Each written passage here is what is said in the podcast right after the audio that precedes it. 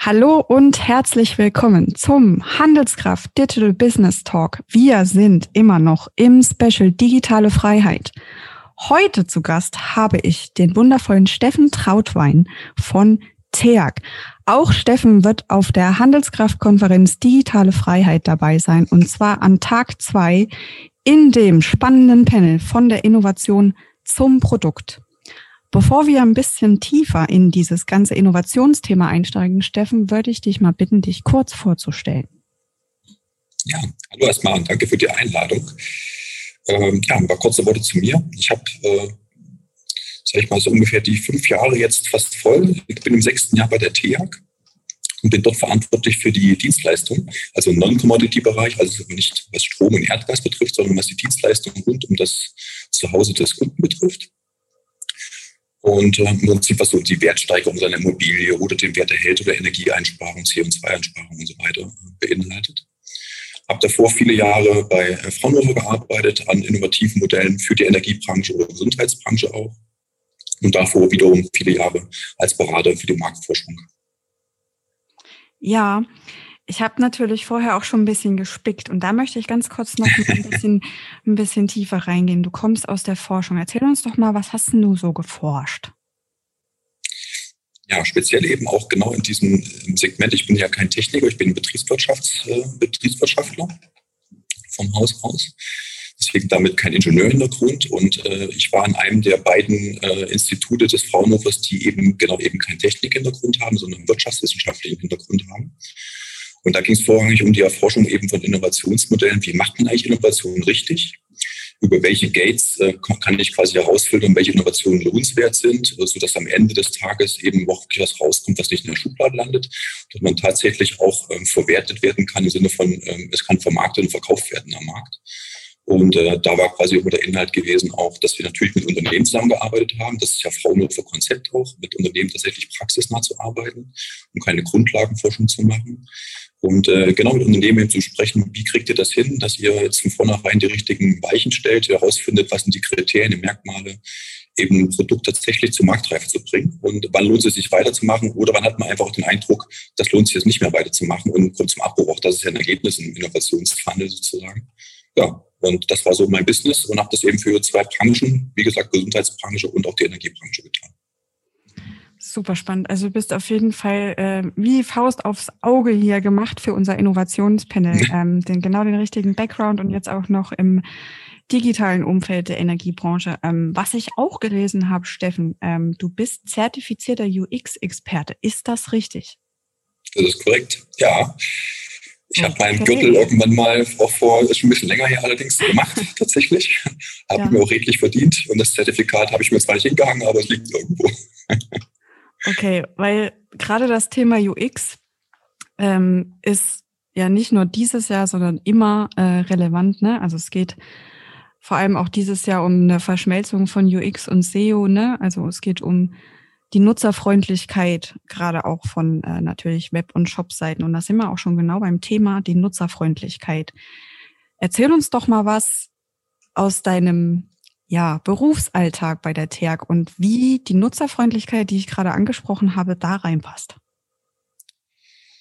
Ist ein sehr wichtiges Thema, weil ich hatte vor dem Eingangs schon kurz berichtet, ähm, worauf ich fokussiere. Und in, in dem Bereich Dienstleistungen handelt es sich ja nicht um ein Produkt wie ein, wie ein Lebensmittel oder ein Kleidungsstück wie ein Schuh oder, oder ein Anzug, den ich mir einfach kaufe, weil ich die Größe oder wie mir die Farbe gefällt, sondern hier geht es ja um Erklärungsbedürftigkeit. Und ähm, das mache ich nicht mal einfach nebenbei, sondern Kunden haben ja ein gewisses Interesse dran, auch wirklich zu erklärt bekommen, was bringt es mir, diese Dienstleistung einzukaufen, was habe ich am Ende davon.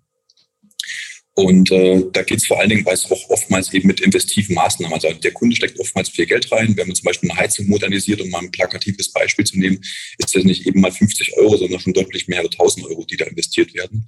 Und natürlich sucht er dann äh, der Kunde nach Argumenten, wie er das ähm, ja, warum gerade wir als TEAG eben dieses Angebot machen. Und da geht es ganz äh, genau um Nutzerführung. Also wie kriege ich ihn sozusagen von Anfang, von der ersten Information, dass er sich einen Eindruck verschaffen kann, haben die eigentlich genügend Informationen für mich, dass ich mich weiter reinlesen möchte, zum Beispiel auf einer Website oder auf Informationsmaterialien. bis hin eben zu dem Zustand, dass er wirklich den, den Hörer abhebt oder sich beim Chatbot erstmal vorinformiert, ähm, was, was bietet mir denn eigentlich als TIAG da an und was kann ich von euch haben. Ne? Und dann geht's halt wirklich in diesen, in diesen Service-Funnel auch rein, dass man sieht, okay, äh, wie kriege ich den Kunden von dem ersten Aufmerksamkeit, geführt zum wirklichen Erstgespräch, Erstinformation, Erstgespräch, Erstberatung, da wird es sehr persönlich, man bekommt halt heraus, wo der Kunde hin will. Und dann kann man ihn quasi auch nach seinem Bedarf auch entsprechend beraten und ein Angebot machen. Und äh, da geht es die ganze Zeit sowohl webseitig, dass man ihn auf der Webseite auch abholt, als auch natürlich im Kundengespräch abholt, äh, nur um diese nutzerausgerichtete ja, UX-Zentrierung sozusagen, ne, die man auch mal schon mitbekommen hat. Irgendwann habe ich es mal gelernt und natürlich fließt es immer auch ein. Ne? Ja, du hast gerade dieses oder die zwei ganz großen wichtigen Ws angesprochen, das Was oh. und das Wie. Ähm, okay. Bei dem Was ähm, bin ich voll bei dir. Bei dem Wie würde ich gerne noch ein bisschen nachhorchen. Wie mhm.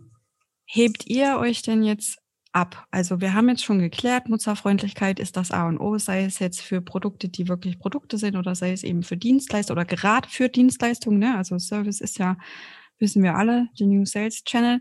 Ähm, wie macht ihr denn das? Das zum Beispiel, ich gebe es ganz ehrlich zu, äh, Asche auf mein Haupt, wenn ich im Energiebereich privat, keine Ahnung, ich möchte mir einen neuen Stromvertrag holen. Ich äh, suche nach einem ähm, Dienstleister. Dann gehe ich auf die böse große Seite, die mit C anfängt und nach 4 aufhört und suche mir da ganz schnell das Passende zusammen. Was tut ihr und wie tut ihr das, damit Franzi Kunz und alle anderen das nicht mehr tun, sondern zu euch kommen? Ähm, Im Prinzip ist das relativ schnell oder einfach, versuche ich es mal zu beantworten. Äh, die Plattform, die du gerade genannt hast, ähm, die bietet natürlich ein, eine gute Vergleichsmöglichkeit hinsichtlich Preise und auch die Leistungen, die aufgelistet werden. Das, das gilt für, äh, für gut vergleichbare wie, äh, Produkte wie Strom und Erdgas natürlich, kann man das gut machen. Auch wenn an den Kunden noch gewisse Anforderungen gestellt werden, der muss da bestimmte Filtereinstellungen vornehmen, Boni ausschalten oder Boni anschalten und regionale Faktoren noch mit zunehmen oder nicht. Ähm, das setzt man da voraus sozusagen. Das ist aber gut möglich, weil die Vergleichbarkeit der Produkte halt gut gegeben ist. Bei Strom bleibt Strom und wenn ich ihn anknipse, geht die Lampe an oder sie bleibt halt aus, wenn ich es nicht anknipse. Mhm. Bei Dienstleistungen ist das was anderes. Und äh, wenn ich mich recht äh, entsinne und im letzten Besuch auf den Plattformen, die du gerade nicht angesprochen hast, aber sicherlich ähm, wir uns weiter einig sind, welche du meinst, äh, habe ich keine Dienstleistung entdeckt. Und das macht es eben noch aus. Also genau bei dem Punkt, wo du sagst, wie differenziert ihr euch? einfach der Punkt, wenn ein Kunde, also ich mache es mal mit einem etwas plakativeren Beispiel. Ganz viele Kunden machen so wie du, die Kinder hin, schauen sich den besten Preis aus, gehen einfach nach dem Preis und sagen, okay, das ist vergleichbar, ich nehme den niedrigsten, weil passt ja ganz gut für mich. Andere machen Ökostrom oder haben regionale Bevorzugungen dabei oder bevorzugen eine bestimmte Marke. Ähm, machen aber ganz oft nicht, äh, gehen nicht ins Detail und schauen sich eigentlich an, wer dahinter steht, welcher Anbieter dahinter steht. Gut, manche kennt man, manche aber nicht. Und äh, wenn man den billigsten nimmt, kommt es ja unter anderem auch mal vor, und das hat man ja durch die Presse auch schon oft erfahren, dass ähm, eben dieserjenige Anbieter auch mal pleite gegangen ist am nächsten Tag. Und das können wir ganz gut vermeiden. Und das sind wir genau das Gegenbeispiel dazu. Bei Dienstleistungen und auch Strom- und Erdgasangeboten. Der Kunde kann ja auch auf unsere Website gehen und erfährt dort sehr genau, ähm, wir sind erst eine vertrauensvolle Marke. Wir haben ein gutes Rundumangebot. Wir sind regional verankert, aber bundesweit möglich kann man uns einkaufen. Ähm, und dieses Vertrauen, das ähm, bilden wir durch die Website an. Das kann Check24 niemals liefern und schon gar nicht im Sinne von ähm, Vergleich der Dienstleistung, weil das einfach auch nicht die Ausrichtung dieser Plattform ist. Ja, also Vergleich ist mit Dienstleistung schwer möglich. Mhm. Und das differenziert uns schon ein Stück weit, weil wir den Kunden eben diesen, dieses Markenvertrauen auch schenken können durch die Website selbst. Ja, und ähm, ich weiß, das ist gemein, aber ich lasse da jetzt nicht locker. Ähm, über welche Services konkret sprechen wir denn da, die ihr da anbietet? Also du sagst, ja, die Dienstleistung, die wir bieten, die haben sie dann eben bei jemand anders nicht. Da haben sie vielleicht den besten Preis. Was hast du da vielleicht mal ein Beispiel, dass man sich das vorstellen kann? Mhm. Also wenn ich jetzt von Services rede, meine ich speziell auch die, die Services, die sich um unsere Dienstleistung drumherum bitten. Das ist ja quasi mein, mein Steckenpferd, meine Verantwortung. Ich meine jetzt nicht solche Services wie ein Chatbot oder ich meine jetzt nicht solche Services wie ähm, ein Kundenservice, man anruft. Das ist ja quasi fast Common Sense. Das haben ja irgendwie alle und da ist eine Differenzierung kaum möglich. Es sei denn, klar, kann man noch freundlicher sein, man kann auch äh, zurückrufen. Äh, ja, das kann man alles tun. Was ich jetzt aber eher meine, ist diese, diese Servicebildung, dass man den Kunden auch ähm, in seinem Problem auch abholt. Also wenn wir eine Dienstleistung anbieten, wie Heizungsmodernisierung, um es mal griffig zu machen, dann hat der Kunde ja wirklich ein massives Problem, das er gelöst haben möchte. Das kann er nicht über einen Preisvergleich irgendwie lösen, sondern er muss tatsächlich jemanden finden, der ihm hilft, dieses Problem zu überwinden. Und zwar durch Nutzenargumente. Und da sind wir halt der richtige Ansprechpartner. Ja, er kommt auf unsere Seite. Also bei Check24 wird er diese Möglichkeit nicht finden, sich beraten zu lassen und auch keinen Vergleich finden. Deswegen wird er nach Möglichkeiten suchen und die bieten wir ihm halt auf unserer Seite, äh, dass er dort äh, uns entweder anrufen kann äh, oder auch virtuell in Kontakt tritt mit dem Chatbot und er eben diese Fragen auch loswerden kann.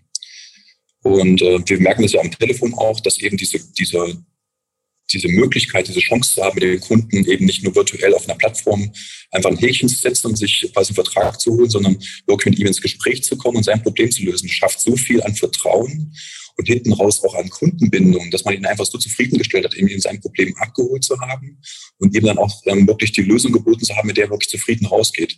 Schafft, äh, natürlich geht es immer ums Geld, wir wollen natürlich auch Geld verdienen, logischerweise, ne? aber er merkt ja auch, dass die Expertise auf der anderen Seite da ist. Also werden ihn entsprechend beraten. Er merkt eben, dass das Wissen ist da. Er wird gut beraten zu seinem Problem. Ihm werden die Argumente genannt. Natürlich gibt es da auch einen Preis drunter. Er kann entscheiden, ob er will oder nicht.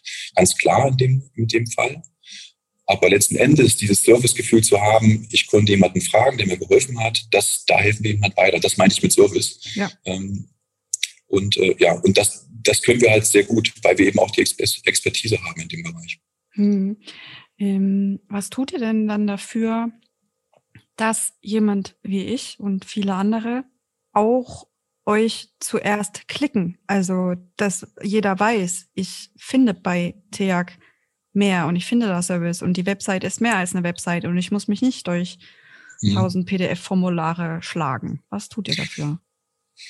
Ja, das stimmt. Das ist also einer der wichtigsten Punkte. Bekanntheit schafft Sympathie. Ja? Also wenn du nicht gefunden wirst oder nicht gesehen wirst, dann bringt das alles nichts, weil keine Aufmerksamkeit ähm, ist gleich äh, null Punkte sozusagen.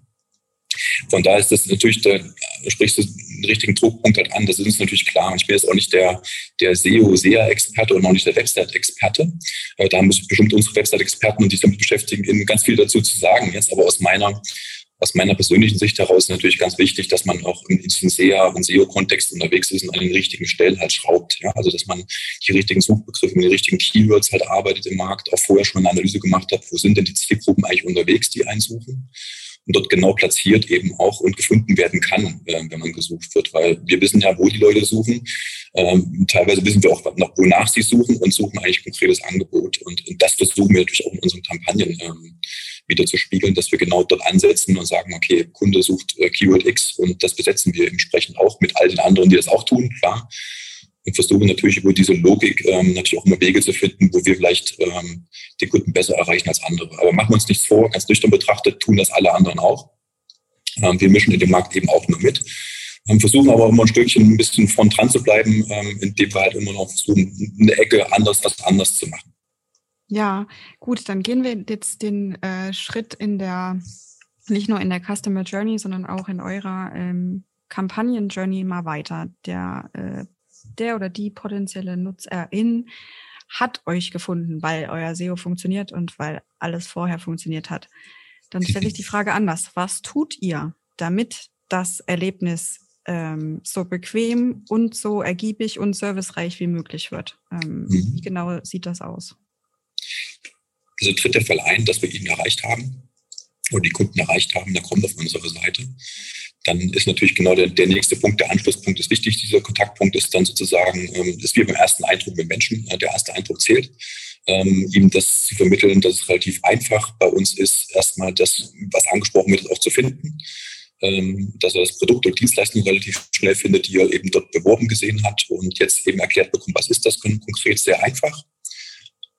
Sag mal so ausführlich wie möglich, äh, aber auch nur so, so ausführlich wie nötig, dass man eben wirklich nur die ersten Faktoren halt bringt. Ja, und wir wollen natürlich, letzten Endes geht es auch hier darum, ähm, ihnen nicht die Welt zu erklären, sondern zu zeigen, welche Vorteile hast du, dieses Produkt bei uns abzuschließen oder Dienstleistungen. Und diese, dieses Konvertieren von, ich habe den Kunden auf meine Seite geholt und überzeuge ihn jetzt auch diesen Produktkauf weiter anzugehen, das endet natürlich ganz logisch in einer Online-Bestellung. Und äh, das sind bei uns natürlich dann die klassischen Online-Bestellstrecken, die man auch woanders kennt. Äh, die dann quasi von ja, der Aufnahme, wer bist du eigentlich und also welches Produkt möchtest du gerne, immer Vorschläge zu unterbreiten auf Basis, wo er wohnt. Ist ja auch differenziert möglich, ne, nach welchen Postleitzahlgebieten. Äh, zum Beispiel bei Strom und Erdgas ist das ja so. Bei Dienstleistungen eher weniger. Ähm, dass er einfach auch sagt, bin ich Kunde oder bin ich nicht Kunde. Natürlich gewähren wir unseren Kunden auch gewisse Vorteile zum Beispiel, mal für dieses Gefühl auch zu erwecken, äh, du bist TEAG und äh, Kunde und es hat, das lohnt sich auch für dich. Klar versuchen wir da auch ein bisschen ähm, das so rauszukitzeln und zu versuchen, ob das ähm, ja, unsere Kunden noch anspricht. Mhm. Und ja, und führen ihn quasi dann in diese Bestellstrecke. Und die muss natürlich auch gut funktionieren. Ja, die muss äh, einfach verstanden sein. Äh, die muss möglichst auch schnell verinnerlicht werden und sollte nicht immer tausendmal anders aussehen, sondern einfach ein klares Bild zeigt von dem, wie komme ich vorwärts, welche Fortschritte habe ich jetzt hier, ne? die, die, diese klassischen Fortschrittsbalken, die man da bedienen kann oder mit Icons zu arbeiten, um einfach das Ziel bis zum Abschluss ihm zu erleichtern und auch zu zeigen, tatsächlich kommst du deinem Glück zu konsumieren auch hier ein Stückchen weit näher. Ja, du hast es eben schon angesprochen, ähm, ihr tut dann natürlich auch was für die äh, Kunden, die auch Kunden bleiben sollen. Ähm, es gibt dann auch eben Vorteile. Das ist ja auch so ein ganz großes Thema, äh, Loyalitätsprogramme. Ähm, wie sieht denn so ein Vorteil aus, zum Beispiel? Jetzt ganz am Anfang, ähm, wir beginnen gerade damit sozusagen diesen, äh, diese analoge Welt, gerade bei den Dienstleistungen insbesondere, aber da, da gab es das vorher nicht. Wir leben eigentlich in einer, in einer Excel-basierten Welt bei den Dienstleistungen. Wir führen das jetzt sukzessive durch IT-Projekte tatsächlich in diese, in diese neue äh, IT-seitige Welt, wo man auch wirklich skalieren kann, das Geschäft wirklich automatisieren kann und skalieren kann. Ja, und da sieht es letzten Endes so aus, dass wir ähm, ja, die, die Produkte und Dienstleistungen wieder anbieten. Ähm, ja, Jetzt habe ich den Faden verloren. Müssen wir gleich rausschneiden. Was war die Frage? ähm, zu den Kundenloyalität. Äh, ja, wie bieten wir es an? Genau, richtig, genau. genau. Ja, letzten Endes ist die, ähm, die Vorgehensweise ganz simpel. Am Anfang haben wir es erstmal ganz normal probiert mit, mit der Preisbildung, dass man einfach sagt, okay, die Attraktivität für dich als Kunde besteht darin, dass du einfach eine Preisreduzierung erfährst. Äh, und ähm, durch deine Loyalität zu uns über die letzten Jahre oder Monate hin bekommst du halt hier einen Nachlass automatisiert. Du musst einfach nur sagen, äh, dass du Kunde bist und ähm, weißt das eben nach durch deine, deine, deine Kundennummer oder durch ein Kundenpasswort zum Beispiel. Und dann erkennt das System automatisch eben diese, Prüflogik. Wir arbeiten natürlich aber auch an weiteren Sachen, dass man einfach das miteinander verknüpfen kann. Wir haben ja auch mehrere Töchter und Organisationseinheiten bei der TIA-Gruppe haben wir noch DSL und Elektromobilität und PV und andere Wärmeangebote. Also alles, alles, was da möglich ist, versuchen wir auch zu kuratieren und für den Kunden so attraktiv wie möglich zu machen. Das ist aber noch ein bisschen perspektivisch, eine Zukunftsperspektive. Aber auch er soll in den Genuss kommen, ähm, der Kunde ist eben genau, wenn er eben mehr Produkte kauft, wie man es eben aus anderen Branchen schon kennt, eben auch dieser Faktor Belohnung und Loyalität eben äh, tatsächlich dann auch stattfindet, mhm. indem er eben preislichen Vorteil hat oder eben in andere Möglichkeiten. Das kann auch ein, äh, ein Hardware-Vorteil sein. Ja? Ein Tablet zum Beispiel ist mal einfach ähm, als Beispiel genannt. Ja. Wie auch immer das aussieht. Oder Punkte zum Beispiel, Vorteilsprogramme arbeiten ja oft auch mit Punkten. Ja? Das sind so Dinge, die, die in unseren Köpfen, da gibt es schon Ideen, ähm, aber da müssen wir erstmal gucken, wie es jetzt erstmal so anfängt und wie sich das auch bewährt. Ich habe da einen kleinen Tipp für euch. Ähm, Trendbuch Handelskraft Digitale Freiheit. Hm, ja. mal, mal reinschmökern. Ähm, zwei Fragen bewegen mich jetzt, oder eigentlich drei, bewegen mich äh, zu dem Thema noch. Und zwar eine eher breitere Makrokosmosfrage und eine kleine Mikrokosmosfrage. Und zwar hast du schon angesprochen, oder du hast es genannt, wir bewegen uns ja noch im Zeitalter der Excel-Tabellen und ähm, jedenfalls was gewisse Bereiche angeht und transformieren das gerade in eine, äh, sage ich mal, moderne äh, Systemarchitektur oder eine moderne Landschaft an IT und was alles dazu gehört. Ähm, ich habe mich natürlich auch auf den Talk vorbereitet und habe mal ein bisschen geschaut, wie es denn bei der Energiebranche so generell aussieht. Und da haben ziemlich viele Entscheider und Macher eben aus der Energiebranche, und zwar rund 62 Prozent, gesagt, dass sie ihre IT-Infrastrukturen als veraltet bewerten und dass sie das eigentlich auch als größte Herausforderung sehen, Aufwand in entweder die Ablösung oder in die Umstrukturierung von IT und IT-Strukturen zu stecken, ähm, was natürlich auch mit Ressourcenmangel, Zeit, Fachpersonalmangel äh, zusammenhängt. Wie schätzt du das ein? Also auf welchem Stand, wie, wie ist so äh, Status quo in der Energiebranche? Jetzt mal nicht unbedingt nur TEAG, was ist so dein Gefühl? Auf welchem Level befindet sich die Branche da? Also IT-Infrastrukturseitig ist das, was die gesetzlichen ähm, und regulierten Bereiche betrifft, also die gerade Netzseite, die sind ganz vorn dran. Ja, das ist ja das, was zuerst passieren muss und da muss einfach die, die Sicherheit aus IT-Sicherheit ähm, Richtung absolut gegeben sein.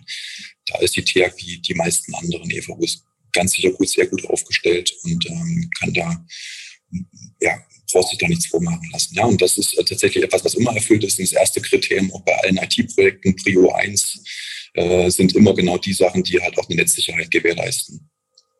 Ähm, die Prio ähm, nachfolgenden Projekte sind so organisatorische Sachen äh, und vertriebliche IT-Projekte. Und da gibt es in der Branche natürlich den Bedarf. Also die Märkte haben sich ja weiterentwickelt. Ne? Die ähm, bisher meistens auf SAP fußenden IT-seitigen ähm, Abbildungen der Geschäftsprozesse ist ja, sage ich mal, bei der, bei der Masse der EVUs, die in der Landschaft da sind, ist einfach so gegeben. Die arbeiten schon viele Jahre damit, so wie ihr auch. Und äh, man erkennt natürlich auch trotzdem die Dynamik am Markt und äh, ist sich ganz klar bewusst, dass man da handeln muss. Äh, das haben wir auch nicht erst gestern erkannt. Äh, da diskutieren wir auch schon eine Zeit lang drüber und haben natürlich auch schon angefangen, da die ersten Weichen zu stellen und ähm, haben auch unsere eigenen Projekte priorisiert, insbesondere eben genau die Projekte, die auf diese Kundenzentriertheit ausgerichtet sind. Weil wir natürlich auch feststellen, genau, dass dieses Element Kunde äh, natürlich eine ganz wichtige Dimension einnimmt, weil wenn der Kunde kein Geld mehr zahlt, letzten Endes auch unsere Grundlage entzogen ist. Und äh, deswegen muss man daran und haben uns auch äh, viele Gedanken gemacht und wie gesagt auch schon priorisiert und gehen die Sache an. Also es hat auch Fahrt aufgenommen bei uns intern.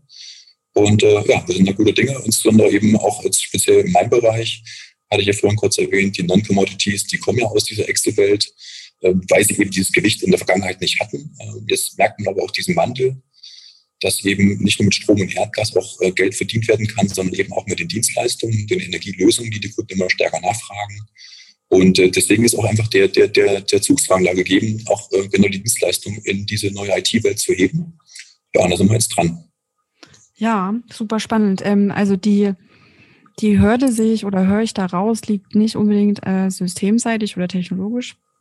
Würdest du sagen, dass aber dieses, dieses Umdenken, was du auch schon angesprochen hast, jetzt im Mindset der, der Mitarbeiter und Mitarbeiterinnen oder auch im, äh, in der Organisation ähm, war oder ist das noch eine Sache? Oder sind auch seit letztem Jahr, März 2020, die Leute mittlerweile so weit, dass sie sagen, ey Leute, es gibt einfach nur eine Antwort und die ist Digital First. Hm.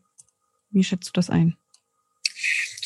Ja, es ist schon so, dass, ähm, also ganz ehrlich betrachtet, äh, letzten Endes ist ja, ist ja wie, also eine Firma ist ja wie ein Gesellschaftsabbild. Ja? Also da gibt es genau die, die letzten Endes die Antagonisten, die Protagonisten von Digitalisierung sind. Und viele sind eben, haben Bedenken, viele sind Vorreiter bei der Digitalisierung.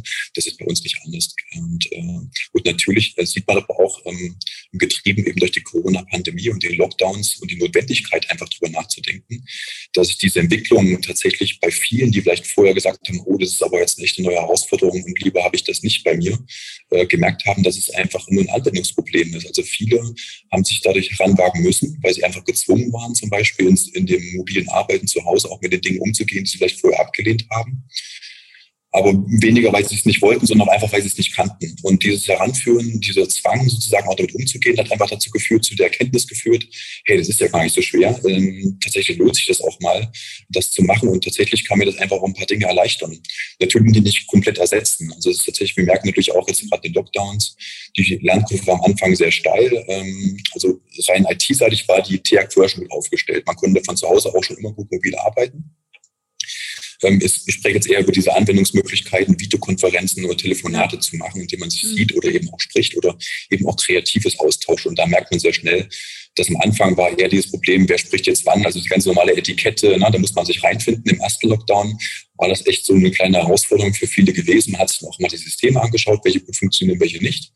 Und jetzt im zweiten Lockdown war das schon problemlos, weil wir wussten, worauf es ankommt, ähm, welche Systeme am besten geeignet sind.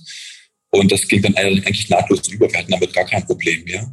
Ähm, merken aber gleichermaßen eben auch, dass diese soziale Komponente natürlich ein bisschen hinten runterfällt. Das haben wir aber von Anfang an in unserem Bereich sehr gut gelöst, weil wir äh, einfach immer dafür gesorgt haben, dass wir Morning Calls in aller Regelmäßigkeit abgehalten haben. Also wir haben nie den Draht zueinander verloren, weil wir uns tatsächlich in der Videokamera gesehen haben und den Austausch auch immer gepflegt haben. Wir haben also nicht komplett äh, selbst abgeschaltet, uns nicht mehr gesehen, sondern haben wirklich dafür gesorgt, dass wir uns miteinander in der Zusammenarbeit auch immer austauschen über genau diese Möglichkeiten äh, der Digitalisierung, die da angeboten sind, ja, über dieses kollaborative Arbeiten. Hm. Das klingt auf jeden Fall nach, ähm, ja, ich habe es schon ganz oft geschrieben und gesagt, aber in jeder Krise steckt eine Chance und ähm, das klingt auch sehr nach Innovationstreiber ähm, Pandemie, jedenfalls für auch, was du gerade beschrieben hast, die digitale Affinität und ähm, diese ganze Geschichte rund um Remote Work und Kommunikation. Wie sieht's denn aber aus mit äh, Krise als Innovationstreiber für Ideen? Du hast es eben schon ganz kurz angesprochen. Viele mussten Sachen dann eben einfach auch machen, weil es nicht anders ging oder weil sie es mussten. Wie läuft bei euch so eine Innovationsstory ab. Also ähm, es gibt eine Idee, daraus entsteht gegebenenfalls eine Innovation und die wird dann angepackt. Hast du das Gefühl, dass die Krise euch nur beflügelt hat, in Dinge anzugehen und Dinge endlich zu machen? Sind da Leute umgeswitcht, die vorher gesagt haben, meine alten Zöpfe lasse ich mir auf keinen Fall abschneiden. Ich mache das so, wie ich das schon immer gemacht habe. Also um meine Frage mal auf den Punkt zu bringen, hat euch äh, die Zeit seit Lockdown 1 und auch Lockdown 2 bis jetzt oder auch darüber hinaus dafür gesorgt, dass Ideen schneller umgesetzt werden? Ja, vielleicht nicht in der Gänze, äh, aber ja, es gibt auch ein paar gute Beispiele. Um nur eins zu nennen, ist zum Beispiel der Chatbot. Mhm. Ähm, das war tatsächlich eine Möglichkeit, relativ schnell eben auch dem Kunden zu signalisieren, wir sind auch für dich erreichbar, selbst wenn wir nicht da sind. Und zwar 24-7. Das ist eigentlich eine schöne Erfolgsstory ähm, weil vielleicht wir vorher hätten länger dran bohren müssen, um das zu etablieren. Und äh, die Kollegen, die da dran gesessen haben und das vorantreiben konnten, für die war es echt eine schöne Freude zu sehen. Und letzten Endes hat es auch gelohnt. Man sieht es ja auch in den Zahlen letzten Endes, dass die Kunden das super annehmen, die Akzeptanz riesig ist äh, dass sich sowas echt gelohnt hat. Ne? Das ist ein, ein super Performance-Beispiel für etwas, wo man sagt, ja, da hat die Krise echt dazu geführt, mhm. dass sowas viel schneller ging als vorher, weil einfach klar wurde, äh, da muss was, jetzt muss was passieren. Und am Ende hat es auch schon bewiesen, äh, dass es eben auch wirklich lohnenswert war, genau sowas in die Richtung zu gehen. Ja, super cool. Für ganz aufmerksame Hörerinnen und Hörer, ich habe ja gesagt, ich habe auch noch eine Mikrokosmos-Frage. Ähm, nee, ähm, mich würde mal interessieren, wie eure ähm, Zielgruppe oder eure Base aussieht. Also ist das ganz breit gefächert und merken auch immer mehr Studis oder äh, ja also you name it, ne? Es gibt ja ganz viele ähm, Gruppen und äh, es gibt Leute, die sind alleine, es gibt Leute, die wollen ein Haus bauen und ähm, da ihr Nest äh, sich sichern. Mhm. Ähm, wie schätzt du das ein? Kann man, kann man das so pauschal sagen, dass es äh, von bis geht oder ist da eine Spezialisierung erkennbar? Kann man tatsächlich nicht, also man kann es nicht pauschal sagen. Wir bedienen natürlich alle Zielgruppen mit, mit Produkten, Dienstleistungen, die wir da haben, sprechen wir auch völlig unterschiedliche Lebensphasen auch an. Also es geht wirklich von dem Studenten, äh, der dann ganz normal einen Stromtarif bekommen kann, wie jemand, der gerade umzieht zum Beispiel, es geht aber auch von dem ähm, Häuslebauer, der gerade sein Haus neu baut. Äh, dem bieten wir Dienstleistungen an. Genau wie demjenigen, der gerade eigentlich äh, dasteht und sagt, ich muss mein Haus eigentlich mal komplett sanieren oder eine Heizung modernisieren zum Beispiel. Oder wie komme ich eigentlich zu Fördermitteln, die mir der Staat eigentlich gerade äh, zuhauf eigentlich anbietet, aber ich weiß gar nicht, wie man das macht, weil viel zu komplex, könnte jemand da weiterhelfen. Also die Spannbreite der Möglichkeiten, Kunden zu bedienen, die ist bei uns wirklich enorm groß. Und wir sprechen eigentlich will ich sagen, alle an. Es gibt natürlich ein paar Nischen, ne, die, die wir nicht bedienen, weil es einfach auch sehr kleinteilig ist. Aber wir achten schon darauf, dass das Spektrum sehr groß bleibt, weil natürlich uns für uns natürlich auch dieses, für uns ist es wichtig, dass die Durchmischung auch äh, sehr gut ist. Also dass wir die sagen, wir bieten die nicht eben nur die Jungen. Ne? Natürlich gibt es Marken, die viel hipper sind als die TEAG, ganz, ganz ehrlich gesagt. Natürlich gibt es aber Marken, die viel, viel konservativer als die TEAG sind. Und äh, da, das ist aber auch ein Markenbild, was die Kunden dann eben für sich so annehmen wollen. Also die suchen auch gezielt nach solchen, nach solchen Aussagen der Differenzierung. Und da gelingt es natürlich nicht immer, alle anzusprechen. Aber wir sehen auch in unserem Portfolio der Kunden, dass eigentlich, äh, dass wir alle abbilden. Vom jungen Studenten bis hin zum verheirateten jungen Paar, bis zur Familie, bis hin zu den älteren Lebenspaaren sind wirklich alle Lebensphasen abgebildet. Ja, sehr cool. Jetzt hast du meine Anschlussfrage nämlich schon beantwortet, weil über die Spannbreite habe ich mir keine Sorgen gemacht, sondern eher über das Feedback. Also nicht Sorgen, natürlich nicht. Mhm. Eine abschließende Frage habe ich noch für dich. Die kannst du, das sage ich zu allen, die kannst du entweder als Steffen Privatmensch oder als Steffen bei der TEAG beantworten, ganz wie du magst, oder beides zusammen, das geht auch. Steffen, was ist für dich digitale Freiheit? Digitale Freiheit, ja, also der Kontext, wo fängt das an, wo das auf? Wenn man jetzt mal in dem täglichen Bereich schaut, man hat ja den, den Ex-Präsidenten der USA gesehen, was er unter digitale Freiheit versteht und wie, wie stark er verfälschend auch Einfluss genommen haben kann äh, und auch hat und auch immer noch tut, mit der, das ist die Makroperspektive. Es geht aber auch viel mehr ins Detail. Wenn ich jetzt an meine, an meine Kinder denke, äh, in, in, der Begrenzung der Medienzeit und in der Begrenzung von dem, was sie tun und lassen dürfen auf ihren äh, mobilen Devices, ist das ja auch schon eine digitale Freiheit, in der ich als Elternteil diese Begrenzung vornehme. Ja? Und äh, klar, und dann auch die Logik auf mich selbst ähm, geschaut. Ich möchte meine Kriterien finden, die ich gerne ähm, sehen möchte und mich auch breit informieren können. Was ich mir eigentlich gerne wünschen würde, wäre so eine Art sofortige Faktenprüfung. Wenn irgendeiner was sagt, dass sofort irgendwo eine Lampe aufleuchtet, sagt, das ist wahr und das ist falsch. Und zwar auf Grundlage wirklich belegbarer Fakten. Ja, das, äh, das wäre ein cooles Instrument eigentlich. Sehr cool. Weil es dann vielleicht dazu führen würde, dass alle ein bisschen sensibler mit dem Thema umgehen und nicht irgendwelche Behauptungen in die Welt stellen. Also das ist auf jeden Fall Icing on the Cake, äh, wenn es um digitale Freiheit geht, was du gerade angesprochen hast. Lass uns da mal, lass uns da mal beobachten und dranbleiben. Ähm, gibt es ein, eine Sache, wo du sagst, boah, ja, das ist schon ziemlich geil und das, äh, das tue ich auch gerne. Ja klar, also wenn man jetzt auf diesen, ähm, in diesen Social Media Kanälen unterwegs ist, dann profitiert man letzten Endes auch davon, wenn man seine Daten dort preisgibt. Äh, dass andere das eben auch tun. Ja, ob das jetzt Bilder sind oder eben man auch nachverfolgen kann, was der andere gerade tut. Dieser Neugierigkeitsfaktor, der schlummert ja in einem trotzdem immer mit. Und ich finde das manchmal auch sehr cool. Manchmal finde ich es auch äh, wiederum nicht cool. Da bin ich immer so ein bisschen hin wenn ich ehrlich bin. Wie viel gibt man wirklich preis? Und, ähm, aber letztendlich entscheidet es auch wirklich jeder selbst. Ich, deswegen auch die Frage, ab wann sollte man jemanden so ein Device in die Hand drücken, ab wann kann er selbst darüber entscheiden, ist wirklich eine schwierige Frage, weil oftmals ich bei meinen Kindern halt sehe, dass die diesen Abstand noch nicht haben oder diese Bewertungsmöglichkeit noch nicht haben. Ja? Und ähm, äh, da lerne ich mit meinen Kindern aber auch oft mit. Also das ist tatsächlich auch für mich so ein, so ein Grenzfall, wo ich sage, ich profitiere ganz oft davon, lasse mir auch vieles einfach mal, gucke mir vieles an, weil es mich interessiert. Ähm, lege auch vieles wieder ab, weil ich sage, das interessiert mich eigentlich jetzt okay, war nett, aber muss ich nicht wirklich haben und es geht mir einfach auch viel zu weit. Und manchen Dingen bleibe ich halt treu. Na, wenn das nicht digitale Freiheit ist, dann weiß ich aber auch nicht. ähm, natürlich hat Freiheit immer auch äh, was mit ähm, Limitierung zu tun. Ne? Sobald ich meine eigene Freiheit auslebe, begrenze ich gegebenenfalls jemanden anderen in seiner Freiheit. Da machen wir jetzt ein noch größeres philosophischeres Fach, äh, Fass auf. Aber grundsätzlich habe ich jetzt rausgehört, dass du natürlich auch unterwegs bist im Netz und auch auf Social Media. Also das, die Tatsache allein, dass dir diese Möglichkeiten gegeben sind, ist ja erstmal eine, ähm, ein Bestandteil digitaler Freiheit. Du kannst das tun, du kannst das täglich tun, wann du möchtest und vor allem kannst du das mit deinem Smartphone tun. Ja, also acht von zehn Leuten ähm, in Deutschland haben ein Smartphone, äh, 90 Prozent kaufen über ihr Smartphone ein. Ähm, dieser Aspekt der digitalen Freiheit ist gesetzt und wo man sich jetzt selbst eingeschränkt fühlt und wo man so ein bisschen Sorgen hat, na, jetzt spielen die mir halt auf Basis von Algorithmen und irgendwelcher anderen Sachen Dinge aus, die sie meinen, ich brauche sie. Ähm, was der, also mir, ja, in diesem Zeitalter leben wir, in diesem datengetriebenen Zeitalter. Aber wir wären ja nicht im digitale Freiheit Special, wenn digitale Freiheit auch enorm viel Potenzial und Chancen bietet und welche das sind, welche Trends dazugehören, welche Fails und Learnings auch die Branchenkollegen von Steffen und all den anderen Speakern und Teilnehmern der Handelskraft haben. Das erfahrt ihr am 3. und 4. März. Tausend Dank für deine Zeit und für dieses tolle, intensive Gespräch. Ähm, ich freue mich riesig auf deine Session und auf das Panel, in dem du bist, von der Innovation zum Produkt. Und ja, vielen Dank. Danke. Hat Spaß gemacht. ja, das hat's wohl.